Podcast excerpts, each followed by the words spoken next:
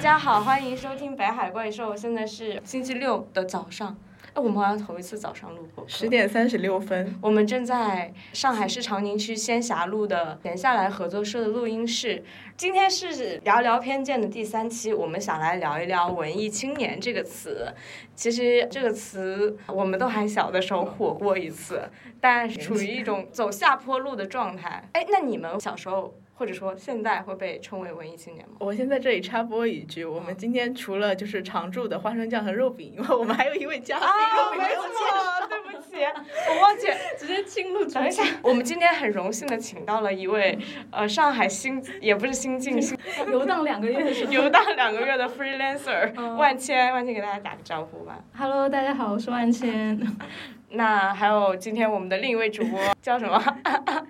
建议广告跟花生酱，就是辜负了大家的期望，没有退出广告圈，但是最近过得比较快乐。太令人失望了。没有，最近有在快乐工作。但是你不是说你要离开广告？先停一停吧，什么让子弹再飞一会儿。所以广告可能也是文艺青年的一个职业。没有，广告是一个文青的屠宰场，好吗？但是万千曾经也从事过类似的工作。对啊，对。因为以前他们都说这个时代没有诗人了，诗人都去广告业了，写文案去了。有一段时间这个论调是流行的。那我是肉饼，我是上海新晋闲逛者，无业游民。回到刚刚那个问题，你们小时候或者是现在会被称为文艺青年吗？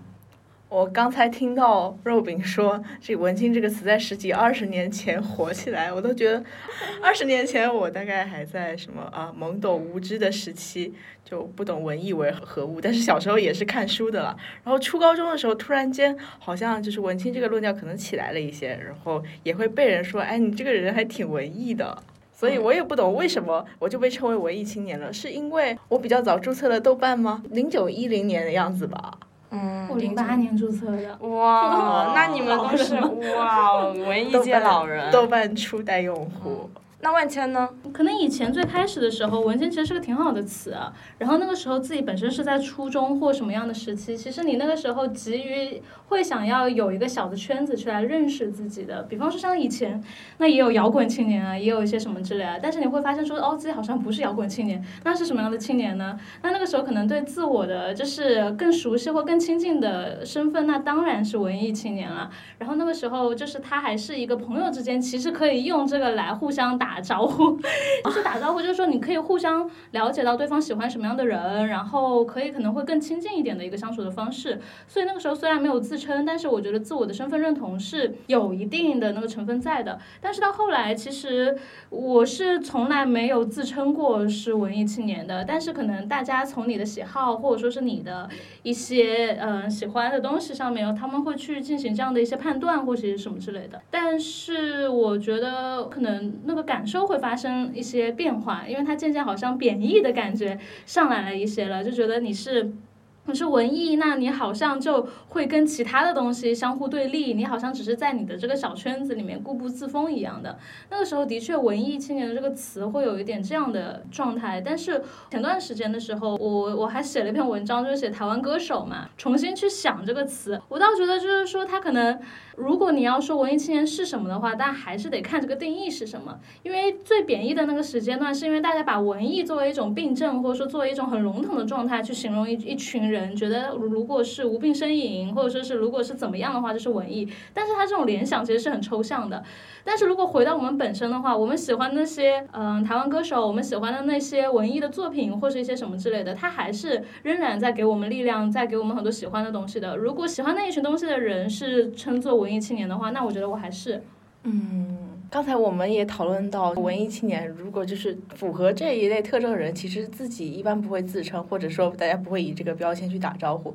反而是圈外对，不是这个类型，感觉我们有点真的圈地自萌的意思。就比如说我自己，其实我不太会跟朋友去交流，所以说我早小时候喜欢这些东西，我可能。也不会觉得我自己是文艺青年，直到我真正到了一个大学的环境里，然后身边的人都是跟我不一样的人，然后他们就会觉得我是一个文艺青年，因为我在他们那个主流的群体当中，我是一个 outsider，然后就是喜欢文艺的。然后我这边不是引用了一个一九二八年文化批评第三期郭沫若写的一个文章嘛，然后他对文艺青年的一个定义其实就是很本意，就是说热心喜欢文学艺术的年轻人们，青年嘛，青年就年轻人，文艺就文学艺术嘛，就我觉得挺直白的。所以在你们的印象当中，就是文艺青年最古典的一个状态应该是什么样？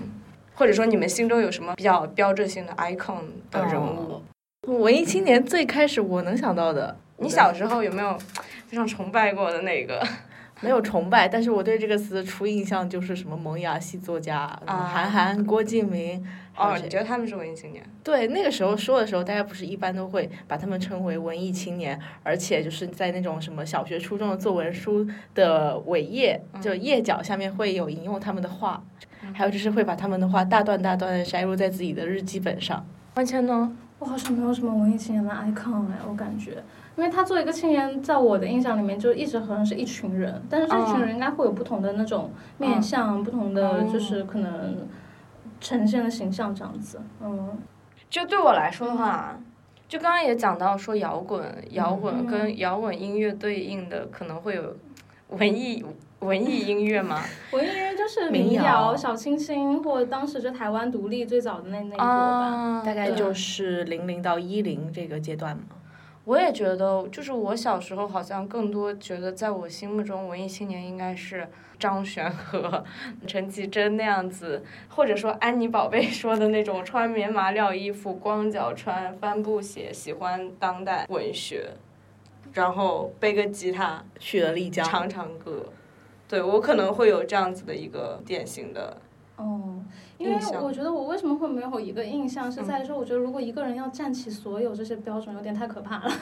在我看来，就是他可以去喜欢文学，然后他可以去喜欢音乐，嗯，但是如果他要为了符合啊，我是文艺青年，所以我当我喜欢音乐的时候，我要去喜欢文学；当我穿着帆布鞋的时候，我要背着吉他。我觉得这个对我来说就有点太夸张了，所以。所以我觉得我好像没有一个特别呃明确的一个文艺青年就应该是怎么样的一个形象。其实也不是说文艺青年你就有一个什么一百条的清单，你一定要就是占足足其中的可能六七十条才算是文艺青年，就也不是一个考试。但是我觉得说可能会有一个比较大概笼统的画像，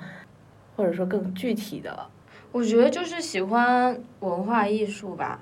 广泛的说就是喜欢文化艺术，但是就是说。因为，因为我觉得刚刚万千说不一定喜欢音乐，或者说不一定喜欢文学，就我觉得可能音乐或者说电影现在已经变成一种非常大众化，可能每个人都会说我在这个门类上有自己喜欢具体这个门类里的哪种哪种流派的一种喜好。如果让我去谈我对文艺青年是什么样的这种感受的话，那我可能会觉得说更多是从一些。嗯，感性的维度，比方说他至少是关心文化艺术的，像刚刚肉饼讲到的。然后第二个，那他可能本身是对新的潮流东西是敏感的。然后他他同时他喜欢的东西可能会更温和一点点，这种温和可能会体用在他的嗯穿着用具或其他的一些生活的习惯上面，他是温和的，而不是杀马特风格，或者不是我们说的那么尖锐的那种风格。那可能在我看来会更多是我觉得文艺青年这个词所对应的人群的特征吧，嗯，而不是说他喜欢侯麦还是喜欢什么别的。具体的电影导演，你刚才说到那个文艺青年可能是比较追求新潮的，我反而觉得说文艺青年可能是站在这个的背面，就是他们可能是相对的反消费主义，或者是说没有在就是紧跟潮流的那么一群人。嗯，我说的新潮可能更多是文艺的新潮，因为。我们也都知道，文艺青年可能最早提出来都是十年前嘛，好像按这么来说。但是那难道这十年里面文艺的东西就没有进步吗？就是我难道我们现在还在听苏打绿，还在听张悬，还在听什么吗？听啊，听着。事实也是，可是那在在后来成长过程中，你还是会想要去寻求一些新的滋养，或是一些什么之类的。就是那他曾经作为文艺的那部分给过。给过大家成长跟陪伴的那一部分，那在现在的话，你会想要再继续寻求一些新的这些类型？可能我是觉得说，文艺青年还会在他自己所关注的文艺的领域去寻找这种新的潮流吧。包括说像电影导演金基德看完了看什么？我觉得我很喜欢万坚刚刚说“温和”这个词，你怎么理解“温和”这个词？嗯，温和其实我觉得它是有一个很很强的一个土壤环环环环境在的，所以就是在当时为什么文艺青年可能一开始被台湾人提出来的那个时候，我觉得他们其实本身是处于一个社会经济状况也好，然后整体的文化环境也好比较稳定的一个时期，然后在那个时期里面，那大家会更多去把。自己的热情和对生活的关注，其实是投注在一些更微小以及更生活层面上的一些事情上面。那也因此还会就是造出一些类似于小确幸，或者说是小清新，类似这样的一些词语去形容。但是我会觉得说，这种温和是在于说，它看起来。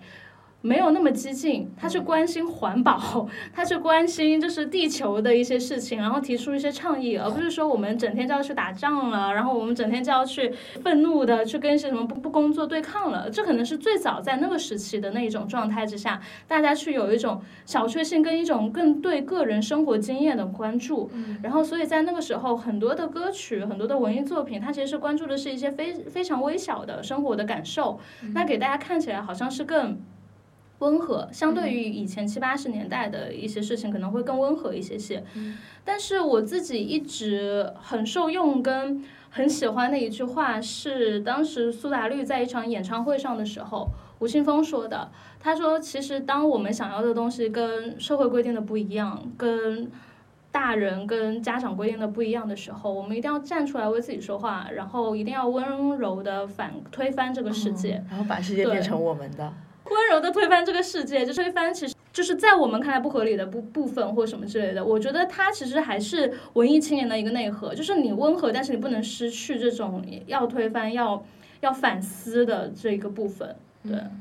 就是思辨。然后还有就是，其实文艺青年这个词虽然说温和，但是它本质上其实还是和主流有一些对立的。可能在现在，比如说文艺青年这个词的门槛降低了。或者是说，可能大家就是变得更加就是趋同了的时候，可能这个分野这个界限会稍微的，就是没有那么明确一点。但是我觉得这个词本身还是自带一些，就是跟主流要区隔开来吧。我不觉得是这个词带来的，是青年。就是青年，你本身就应该去做新的东西啊！青年，你本身就应该是要去看到上一代跟下一代的这个位置，然后去做出一些可能属于你这个代际应该做出的选择。我觉得这不是文艺青年的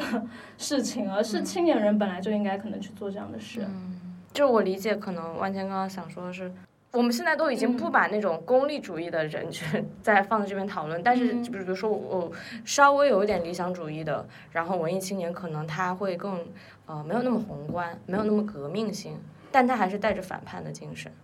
我觉得是看社会时代的，啊，就是那你如果大家现在都鲁迅那个你好我好的时代，然后我们也不愁吃穿了，也不愁工作了，然后各种什么都不愁的话，那的确他会有一个很温和的时期啊。嗯，我觉得。大陆这边也也经历过这样的一个时期的，就是大家的经济这个条件上来了，然后年轻人其实或者说其实另外一方面是在于说你可以突破或可以实现跃升的机会也不多，所以大部分的人都处在一种平台期的时候，你开始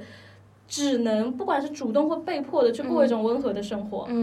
那在这种情况之下，大家会寻求一种生活里面的确信啊，这是一种早餐吃了啥。我的下午茶喝了啥？还有拍 照，日子记录生活。我我刚刚觉得万千描述的这个状态好像有点我们现在的这个状态，就是，嗯，现在的在中国大陆的大城市里，也处于一种你可能应该还是吃穿不愁的一个状态，然后你的阶级跃迁或者说你奋斗带来的回报可能是比较小的。那是不是这个环境下文艺青年有更多的长出来呢？我不同意。你说，你说。我觉得就是这个环境，就在我自己的感受里面看来的话，可能最多到一九年。我觉得二零二零年之后还是改变了很多的，就是不仅是疫情跟一些什么样的一些事情或一些什么之类的，但但是我觉得可能在我看来最接近的状态会发生在一九年以前这样子。那个时候就是就是就是不是吃穿不愁吧，就是说可能大家都在工作，然后你有一种很积极向上或一些什么之之类的一种东东西。但是我觉得在现在二零二零年之后到二零二一，我会觉得就是更需要有些反思，而不是那种沉溺在某个群体里的情绪会更重要一点点。但我不知道，可能主观或者说是就是主流更多的人群是什么，因为我们没有办法为为这种笼统的大多数去说话或什么之类的。但是可能在我自己的感受里面，可能也跟我的职业或者说是跟我的跟我自己工作上的经历成长有关系，还是什么之类的。但在我看来。我今年二十七，我自己这阶段可能在二十五岁以前会是更接近以前的那种状态，然后二十五岁以后的话，会觉得你虽然可能还会被其他人看作是哦，这个人好像很文艺，或者说是是不是这个人是个文艺青年，但是我知道我自己在寻求另外的力量的感觉，嗯嗯，另外的力量这个意思是说，可能是从文心的状态然后往外走的，或者是说是可以算作一种就是个人成长吗？就是我还是没有用文青来形容我自己，但是我另外的力量可能是在于说，你可能会寻求更多的部分。嗯，简单来说的话，以前的文艺作品，可能大家来看的话，我们初高中都读过那一些现在不愿意去承认的书，并且可能以前还觉得很好，呃，就是对。但是你可能到了下面一个阶段，你必然要像，如果你还喜欢读，就是如果你还喜欢读书的话，你必然要向更更深的文学去靠近啊。对啊，不然的话，那你难道一直停留在这样的一个阶段吗？对吧？就包括说听音乐作品的话，可能一开始你听流行或者听一些什么之类，那你后面会不会想要去研究更背后的一些流派，或者说是他们里面的一些玩法，或是一些什么之类呢？我觉得可能这个从成长的路径来说也是吧。那包括说文艺，我们以前的表达或者说是以前的东西的话，可能写出来你会觉得啊，这个人柔柔的。温温和和的什么什么之类的，但是你后来你会发现，如果你还在写，你会希望你的文字里面不仅是被大家只读到那一层，你会想要在这边去寻求更多的表达。你可以是讽刺的，你可以是批判的，你可以是，你可以是多多面的、多变的。但是你知道，你是在在这里面去去去去呈现你自己的观察，然后你有想要就是在这里面去。做出一些也许更好的事情，更好的改变，我觉得这可能是我刚刚所说的，也许到二十五岁之后会更思考的一些事情吧。但岁数也许不是分界线，就是到了某一个阶段，你会觉得你看得出来自己想要就是再往上面走到什么位置去的。嗯，二十五岁的我陷入了思考。我觉得刚刚说的两点，一点是。是文艺背后更深层次的结构，或者说它的就是怎么说呢？它的 structure 就是往往下向下它的基底，然后还有一个就是社会关怀、社会关切的东西。嗯，你们会有这样的感受吗？就比方说，可能在现在这个阶段，也许是想要，可能有些新的爱好或者一些什么之类的。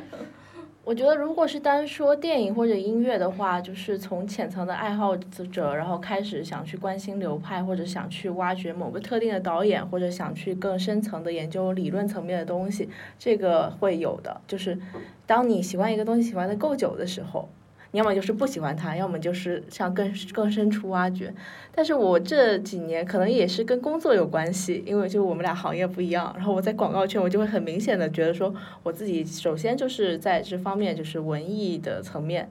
比如说呃电影、音乐、书籍这方面花的时间可能会变少。然后另一方面，我的社会关怀其实也没有以前那么深了。我以前可能会更呈现一个就是。对于公共事件的批判，但是现在就是说麻木也好，说是可能就不关心了也好，反正就是说没有这么深的这种关怀了。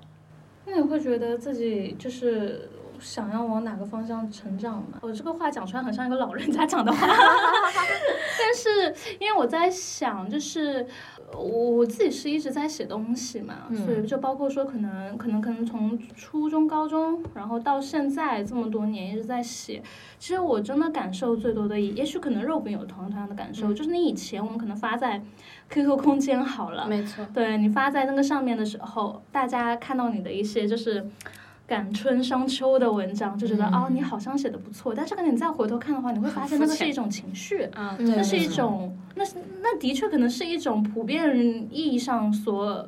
能够读到的文青的一种表达。但是可能当现在我们继续在写作，要写自己的东西的时候，我们肯定不会只满足于追追求那个东西的，因为我们花了我们花了时间进去，我们花了十几年或者多少的时间在这里面，还想要继续在做这样的一件事情。那可能单从文文文字上面的话，你都会嗯觉得说你会跟以前的那种状态会有些不一样的，然后你可能会看到说哦，那你更想要写什么样的内容？若冰，你会有这样的感受吗？我觉得我好像对那种生活小确幸的喜爱，好像停留在高中时代，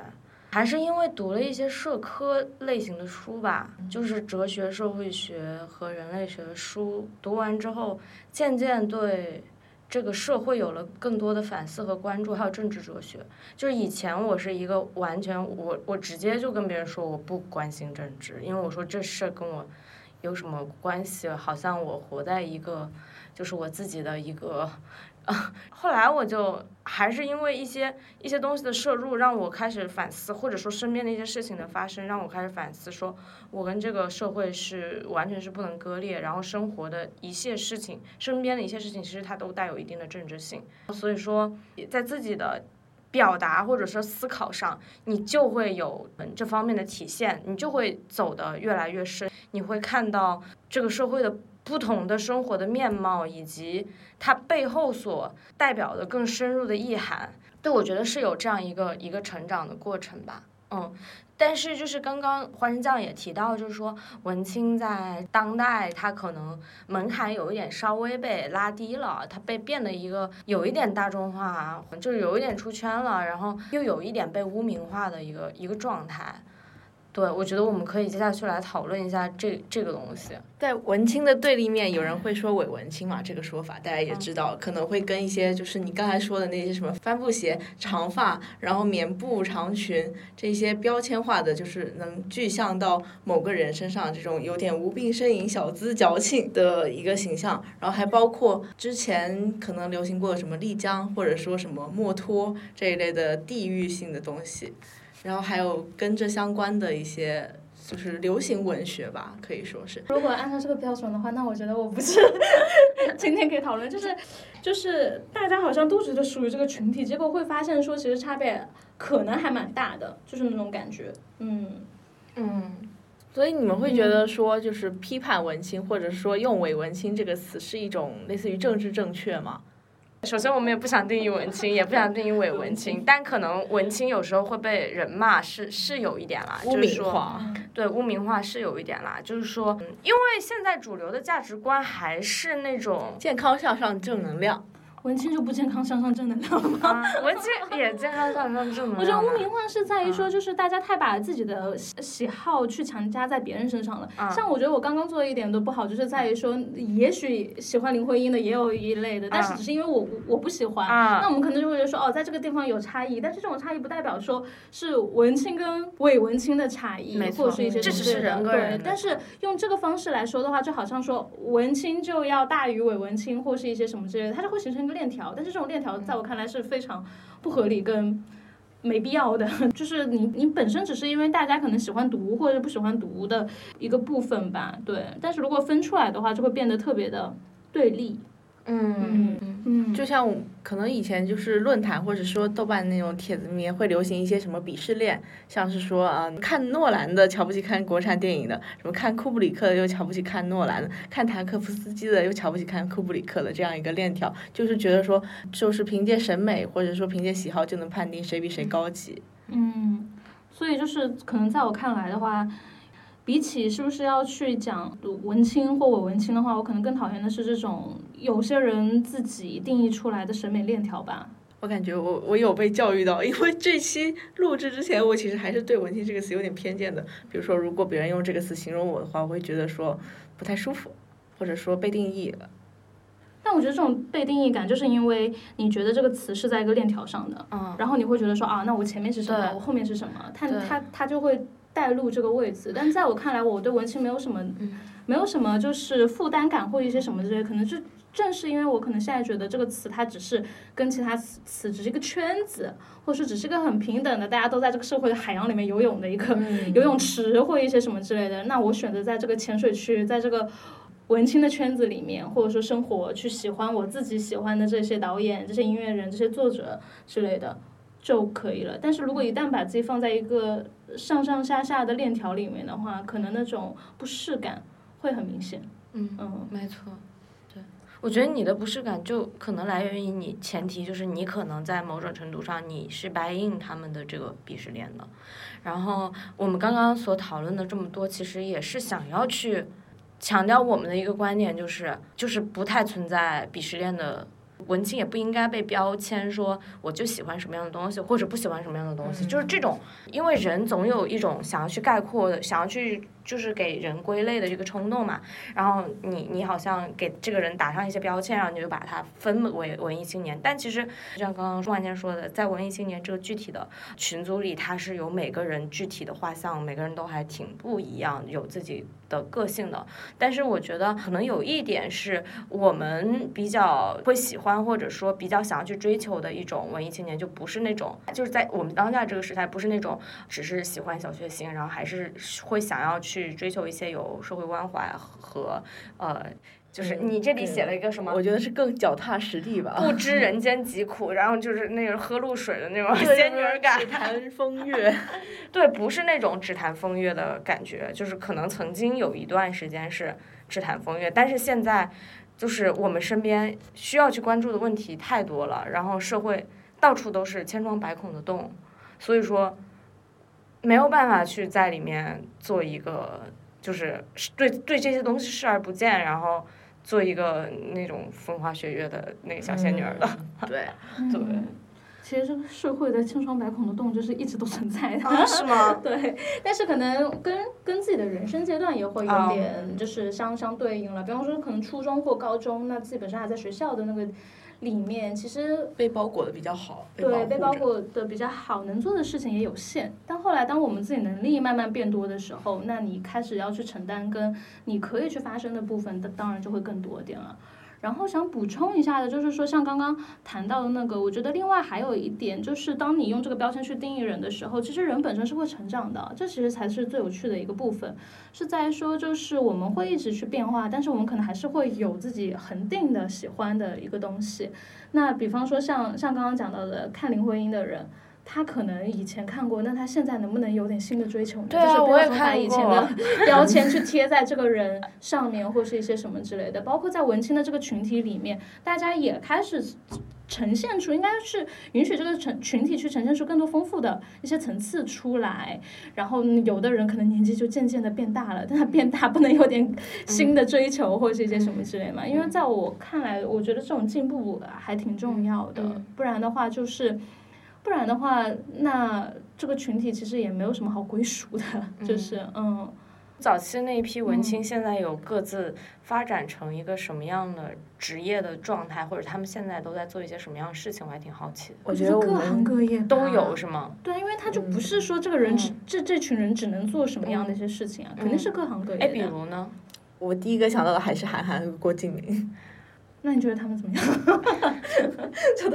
他们两个其实本来初始的风格就不一样，不过就是都走向了商业化，而且商业化的路径也不同。我只知道郭敬明他已经彻底的商业，我我不认为他是就是我们想要。可是我想提个问题，就在你们看来，文青就不能商业化吗？可以，对，没错，就是想聊这个东西。哎，很多人说文青得有情怀，弄了商业你就有铜臭味。那也不是，文青也会为情怀而买单，而且就是情怀这个钱特别好赚。你观点怎么看？我觉得，我觉得在这种商业社会里面，大家就不要把这种钱的事情当做好像看不见一样好了。对。你最早文青，你就是构建在一些消费行为上面的好吗？就是你要去买白衬衫吧，你要去买 帆布包吧。之类的啦，之之类的啦，就是本身这个东西就不是对立的，然后我们又不是生活在一个没有货币交易的社会里面，就是干嘛把 这种东西弄得那么对立出来？但是我不觉得大家觉得提到情怀这个词就要想到文青，就觉得好像情怀这个词都是要由文青来背锅的。多少本来商人出身的人，其实是他们才在那喊着情怀或者什么之类的，打起这个口号，拉起这个大旗的好吗？对啊。我想到张悬有一首歌叫做那个 Sailing，就是说什么再多钱也换不了真心的笑容，大家好痛苦，但又好舒服，不舒服就去买祝福。我觉得文青反正就是可能会在这两种之间挣扎的比较多的。人，所以其实像张悬他们其实有描绘出那种在城市里面生活的，一方面我们就是要要消费，另外一方面我们又不觉得这个东西就应该完全的把自己包裹在其中，又想要去在这里面去撕出一个口子来让自己透透气。我觉得文青可能还有一个特性，如果刚刚没有补充到的话，他就是一直处在这种矛盾之中的。嗯嗯，这才是一种很年轻的状态，一直处在这种矛盾之中。但是又不愿意妥妥协，对，嗯嗯，我觉得，因为大家都生活在一个 又又 Q 到商品经济社会里，每个人都要活着，这个东西本身的逻辑是没有问题的，而是说它真正在这个框架下面长出来的一些具体的人所做出来的事情，或者说具体的一些商业的操作，可能是和我们所坚持的一些价值观所违背的时候，那个时候可能会产生一种矛盾的感觉。对，所以说我那天看到那个单向街之前去年。营销他们的一个皮书衣，单向书衣，然后它的标题取的说文艺青年适合购买什么奢侈品，然后它里面文案开头就写文艺青年和奢侈品的距离从来都不远，然后。去年 Gucci 就在纽约 SOHO 区开了一家 Gucci 那个 Wooster Bookstore，然后说呃有多么厉害，然后看到的时候我就觉得有一点心里有一点不适，就是好像可能很多比较文青气质的一些商业机构，他想要去活下来，他还是得去找到一种。或者说把自己更贴近一种能够卖出去的状态，就是这个皮书衣，我不管它的价格是怎么样，但是听起来感觉就是已经就是和一个正常的消费水平相违背了，就相当于说它是啊什么 premium 版本，适度的消费我觉得是可以接受，或者是说嗯稍稍的溢价，就是比如说是你如果是你喜欢的东西，嗯。就是不管是谁，我觉得消费观都是差不多的。但是如果是这种过分的包装的话，而且还是说文艺青年跟奢侈品的距离从来都不远，就是强行的这样的相关联，我觉得听到会不舒服是一个正常的现象。还有最近那个很火的阿那亚，就是说它是一个中产社区，但它其实包装了一，我去过呀，但我去的时候是五年前之前了，哦，就是四年以前差不多。那个时候差不多也就刚建起来不久，然后有一个什么孤独图书馆，然后还有一个教场。就这个事情不是很重要，但是它也是一个就是文青跟商业或者说文艺跟商业去结合的一个体现嘛。就是说你你用一个呃文艺的外壳让它成为一个旅游景点嘛，相当于是文艺跟旅游界的结合。文艺跟出版行业的结合，嗯，这个可能是最直接的。然后现在文艺，我觉得它已经渗透到商业的各个方面了，就是包括文旅、商业地产，还有什么？突然想不起来，突然愣住。就我觉得，可能在大家物质生活还比较饱足的情况下，大家去更多追求一些呃呃精神层面的东西，这个商业可能会把这个作为一个卖点去卖。但是，我觉得它不能成为一个污名化的理由吧？就是说，你好像就失掉情怀了，就是这明明是商人在卖情怀，不是文人本身吗？嗯，因为我觉得可能本身文艺它。的属性其实还是走向大众的，嗯，就是虽然大家好像以前觉得啊，文艺青年是一个很小众的群体，或是一些什么之类的，但是其实当我们去理解文艺的这样一件事情的时候，它的本质还是要走向大众的。在走向大众的这个路上的时候，它肯定会遇到商业，或者说商业遇到他，或是一些呃，或是或或是一些什么样的机缘之类的。但是我觉得我可能在这里面会更嗯警醒跟警惕的是一种迎合型的文艺，对，就是他非常知道自己的目的，或者说是用一些手段、花招、花言巧语的方式去故意去迎合一个群体。那这在这样子看来的话，他无非就是一个糖水嘛，对，嗯，很多好的句子都变成了糖水，最后，嗯。这样例子感觉有很多。哦，我可以来举个例子，可能知道北海怪兽的听众会不会知道？我们以前去过一个很高端，或者说是就是刚刚所讲到的一个给中产在某一个城市里面去开的一个社区，我就不 Q 名字，在那个社社区里面有一条河叫西川，有一个书店叫北岛。啊哈！当我跟我朋友讲这个时候的时候，他还跟我说，是不是有一盏路灯叫黄灯？就是当他们去起名这个的时候，其实他们不知道背后是什么样的人，这让我觉得非常的滑稽跟不尊敬。然后我在那个。北岛书店，我我买了本书，因为那个书店其实坦白讲选书还可以，我不知道他们团队是怎么样做的，但是我对这个名字非常的就是有意见。然后我在买书的时候，我问那个店员说：“你们为什么起这个名字啊？”就是试探性的 想了解一下。然后那个店员跟我说：“嗯，可能因为这个名字比较日式吧。”啊。啊，北岛，我也是这个反应。所以其实他们店员并不知道北岛是个伟大的诗人，或者是什么之类的。所以，所以这会让我觉得很脱节。对，嗯嗯，而且就是。看见一个 小区里的河流就起名为西川，这种我觉得太夸张了。可能有一座桥叫董桥，类似这样子吧。对，然后可能那些地产商还沾沾自喜，觉得自己太会取名了，自己太了解文艺了。但是我觉得这群人就是太傻了。但是那个地产那个楼盘，其实当时去了之后，让我也蛮多反思的。一个六百万非常好的一个小别墅、小套房什么之类的，但是在我看来就是一个中产阶级提前的养老院。嗯，一切都给你弄得很好，然后甚至他还给你设计了一个有点像寄生虫那样的一个地下室，你能从车库直接坐电梯坐到你们家的地下室，然后他地下室的样板房做了一个就是像工作室一样，有一个自行车挂在墙上，然后有一些滑板挂在墙上，但是实际上入住这里的人可能既不会想要骑自行车，也不会想要去玩滑板，但是他就营造了一种好像你很年轻，你一直在这种潮流里面的这种状态，甚至很多住这样的房子的人，他不会在房间里面拥有一个工作室，嗯。他可能是最受用的是一个保姆房或者一些什么之类的，能够去照顾他的老人跟孩子。但是他这样提供一种愿景给到中产阶级，甚至在当时很多跟我们一起就是介绍一整天的工作人员，那些为这个地产去工作的人员，他们可能最大的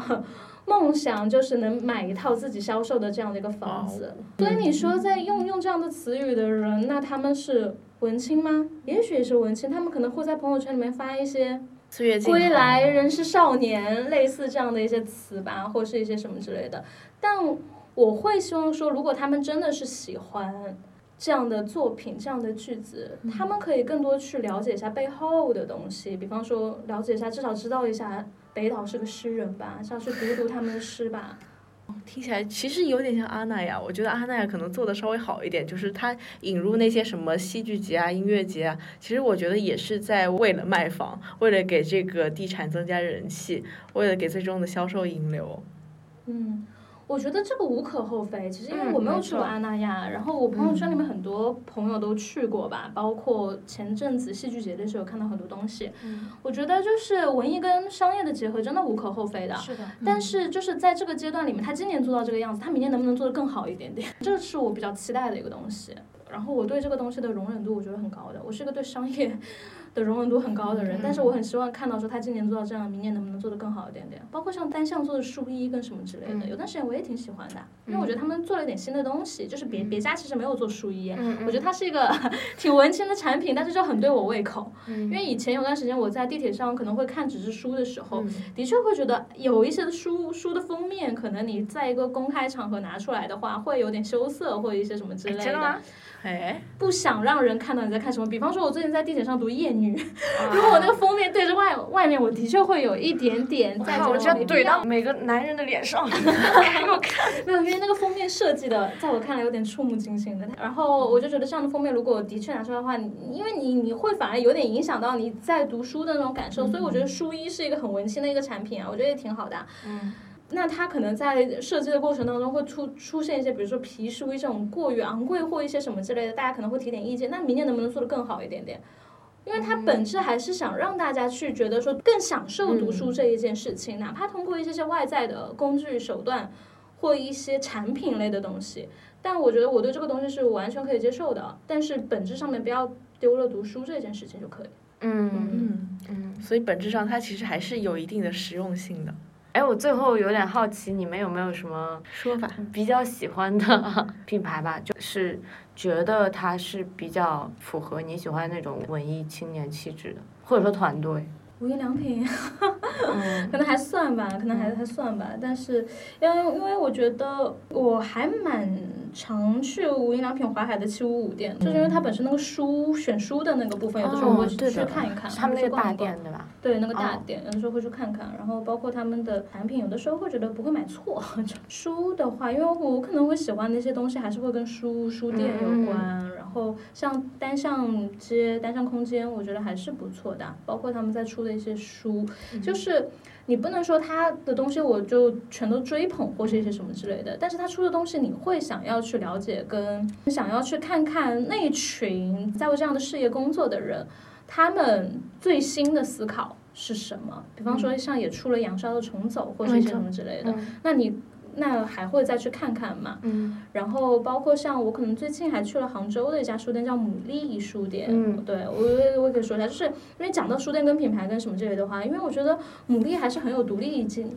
精神的。他在书店里面的设置，他去坚持自己本身选书的品味，以及还开发了一些在我看来我觉得设计不错的周边跟产品。你会觉得他这个东西是动态的，然后他自己本身也是一直在这个。文化环境里面去丰富他自己的，这点在我看来挺重要的。嗯，嗯我想了一下，说到书店的话，我其实有想到，我我有点想念那个野一诺，因为野一诺最近好像是因为可能某些原因店又关了。我之前看老板在朋友圈发，因为之前去过几次嘛，然后觉得说就是老板就始终有这种自己的坚持，然后他的书店里面就是有一个固定区域是他自己私藏的书，而且是不让人动的，然后其他区域是可以公共开放工人就是去翻阅，然后里面可能还会有一些就是他认识的作者的签名本，还有那些二手书籍，很多是他从可能是香港或者是其他地方进口过来的。然后还有就是那个客厅，就给我一种就是很沙龙的感觉，因为大家就是可以在那个开放空间里面讨论，然后这个人员是流动的，有可能是他们来了又走，然后这个话题会换了又换，给我的感觉有点像是一个公共的 clubhouse，但是又更开放，大家就是在里面交流各种观点。其实所以你喜欢的是它的开放，开放性，开放性，而不是老板去什么香港还是台湾拿了哪一个是这种坚持，他自己对书店这件事情的坚持和执念。就是他坚持不是做成类似那种什么打卡书店，但是之前我记得跟他聊的时候，他也说，如果是那种什么类似小红书上的网红书店，大家都去打卡，这样可以吸引那些本来不读书的人去看一看、翻一翻这些书，或者是买上一两本。其实这种对于书店这个出版行业本身也是一个正向的驱动。嗯，感觉听完这个好像还可以再补充一点文艺青年的特质，我觉得可能还有一点是固执，在这里面你得要有一点点固执，你才能去做这种。在其他人看来，甚至有点会嘲弄你的事情或什么之类的，这种固执挺重要的。就是你喜欢一个东西之后，哪怕别人觉得说，啊，你这个东西太文艺了，用一种带着贬义的口吻在说的时候，但是你自己要知道，你喜欢的东西你是绝对不会放弃的。我觉得这个还蛮 重要的。嗯嗯，就就像刚才说那个，可能就是会在消费或者说在更深层的思考之间，就是不断的挣扎。但我觉得这个挣扎也是一种态度，就是说你可以一直就卡在中间，然后不偏向某个地方，这个挣扎也是一种坚持吧。我觉得挣扎之后是会有自己选择的，但不一定说一定就是说你可能就不关心了，或者说你可能就是走向了完全的批判。它可能不是一个极端的状态，但它会有自己的选择的。就是你你面对很具体的事情，你都是有自己的选择的。比如说北京的万盛书园，它也开得很困难，嗯，那他要如何坚持下来？但是他知道他要坚持下来，或者说他他需要他找一条出路去做这件事情，但他的目标是在那里的。那我们也会有看到一些其他的人，他可能刚开始初心不错，但是做着做着可能就走偏了，嗯，或者怎么样，也是有的。就可以理解为一种坚持。就聊到这里吧。其实我们这个偏见系列就是有一种反标签的趋势啊，你不需要给我就是可爱啊，或者说给某个地方，或者说给某个身份做一个标签。标签这种东西首先是流动的，你不能通过某一种什么取向、喜好、暂时的观点去给一个人下定义。文青这件事情也是一样的。这个事情等我读完《偏见的本质》那本书，我再来好好思考一下。好的，好的谢谢万千，谢谢。大家好痛苦，却又好舒服。大家不舒服就去买祝福。谁真的穷也只是不要你已经有了的大家都舒服，谁来的帮助？